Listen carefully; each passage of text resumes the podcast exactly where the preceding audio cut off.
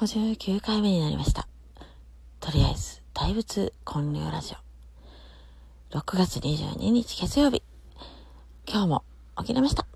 昨日ね、新世界、泊まってたわけですよ。スパワールドにね。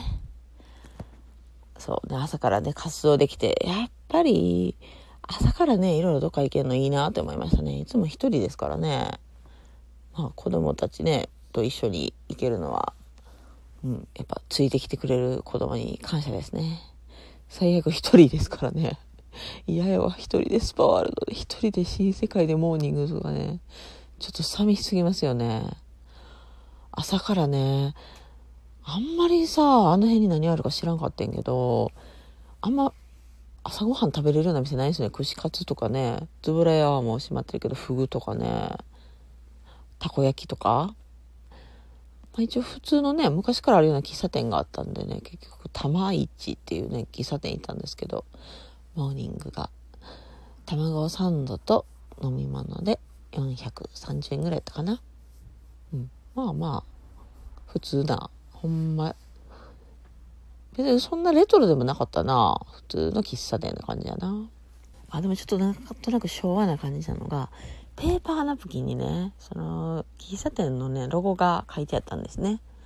それをなんかね、うちの娘は、えー、すごいとか言って、あ、そういえば最近あんま見ないなと思いましたね。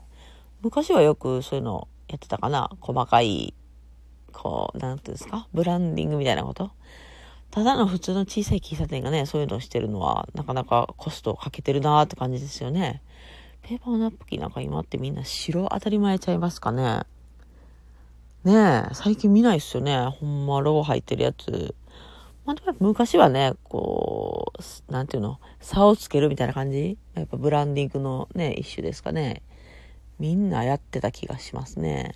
まあ、スパワールドにね、泊まることに、一番気になってたんがね、そのリアルタイムに、まあ、私のお友達、チャンス大城くんがね、出るテレビを見れないかもしれないっていうことでね。でもまあちょっと早めの時間に見れる席をね、確保したんですよ。なんかリクライニングシートと、えー、なんか耳のそばのスピーカーみたいなやつ。で、個別の、なんていうかあれ、ベッドじゃない椅子みたいなやつか。で、早めに確保したんですけど、全然人おらんかったから別に1時間前にね、寝始めたというかそこを確保しだしたけど、周り誰も来なかったですからね。うん、まあ、やっぱ稼働率がね、まだまだ低いんでしょうね。コロナの、ね、感染もまだ絶対危険がないってわけじゃないですからね。で、10時ぐらいからね、こう確保しながら、始まったの11時10分で、もう余裕で見れましたね。で、笑い声も全然気にならない。あの、誰もおらんから別に笑ってもいいや、みたいなね。嬉しいですね。やっぱ友達がテレビで撮ったらね。まあそもそも売れてない子ですからね、30年潜ってたわけですよ。それがね、さんまさんの番組に出てるってね、めちゃ嬉しいですね。しかも工場委員会、今年何回目なんやろ ?4 回目ってことないのもうちょい出てるよな、多分。で、おとついのは、イマルちゃんの話しててね、なんかイマルちゃんが大城が働く芸人バーに来て、まるちゃんに500円もらったみたいな。そのネタ代の500円。そういうシステムらしいです。芸人がネタをしてそれを チップみたいな感じですよね。それいいな、行ってみたいな。で、も何回も見てる？セミを食べる円屋 まあそもそもみんな円屋知ってんのっていうところですよね。うちの子なんか絶対知らないですよ。円屋ってなんなん？ほんまにあんなんな？みたいなね。なんかそういう問題じゃない感じですよね。もう、シュールすぎて、もう、笑って説明できへん。あと、防犯ブザーやな。あれは、まあ、あれは面白いよな。F1 とかはね、中2ぐらいからやってますからね。それがね、その当時はね、もうポカーンってなってたわけですよ。ダウンタウンの番組とか出てもね、素人の時代にね。よう、出る気になったよなって。でも今見るとね、もう名人芸みたいになってますね。こうやっぱ30年やってると違いますね。まあ地下にいるということが、そもそものね、まあ、地下芸人やるつもりでね、芸人になってないですからね、スターになるつもりやったんですよ。ただ、まあ、ダウンタウンにはね、絶対なれないですよね。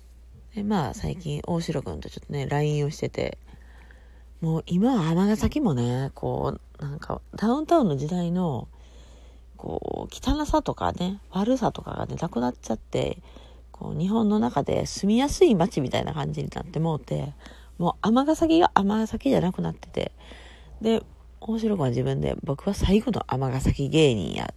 これからはもう、普通の真面目な子ばっかりやでって、うん、送ってきましたね。あなるほどなぁと。こうダウンタウンから始まった尼崎が、大城でね、うまい具合に終わってるっていう、まあ私はその最初のダウンタウンから大城君をね、見れたっていうのがね、すごい嬉しいですね。まあ、大城君滑らない話でね、まっちゃんと出てますからね。2年前。あれがやっぱね、まあ、あれピークって言ったらちょっとあれですけど、まあ、徐々にそっからもね、一発屋にならずに0.1発をちょっとずつ打ってきてっていう感じが私はしてます。一発屋芸人ほどはね、やっぱね、売れてないんですよね。なんかパンチ力の違いですかね。カルト芸人、そう、地下芸人のことはカルト芸人ともね、よく言うんで、まあカルトはやっぱね、一発屋になりにくいんですよね。カルトではない、あの人たち。ブルゾンちえみとか、6点、違う、8点、え ?8.6 秒バズーカとかね。まあ、バンビーノさんもね、そうなんですかね。ディーブラーとね。まあ、この前ちょっとバンビーノの藤田さんの奥様の絵を描かせてもらってね、ちょっと嬉しかったですね。めっちゃ可愛い奥さんですよね。まあ、奥さんといえばね、大城もね、かつて結婚してまして、その話めっちゃ面白かったんですけどね。大城はね、付き合ってた彼女がね、急に実家に帰ったと。で、何ヶ月か連絡取れへんくて、そしたら、え、ー、と、自分のお母さんから連絡が来て、あんた、なんとかちゃん、子供産んだわよ。って、大城はいつの間にかお父さんになってたそうです。そういえば、あいつ太ってきたんよなって思ってはいたらしいです。で、それ久々にね、私に電話してきたんです。なあ、子供ってどれぐらいお金かかるんとかって。え、もしかして子供できたんって。もう生まれとった。すごいよね。慌てて籍を入れたそうです。でもね、結局何年か前にね、離婚しちゃって、お子さんとはね、会えなくなったんですけど、こうテレビでね、お子さんがね、見てくれてたりするんでしょうかね。もう多分、10歳もなってないかな ?10 歳ぐらいかもしれないな。もう、朝7時になると、子供たちが、いやいやいやいや言うようになりましたわ。まあ、そんなわけで、昨日はね、こう新世界から始まって、で、辻翔くんを見るために泉大津に行ってきて、ちょっと切り絵体験みたいなしてね。竜ではないけど、竜大変ですからね。うちの子は猫を作って、私は鳥を作りましたね。あれ面白かったなまたね、そういうのもね、やってみたいですね。泉大津良かったですね。めったに行くことないですからね。なんかいいとこやった。というわけで、今日も一日頑張りましょう。今日も聞いてくださってありがとうございました。ではまた。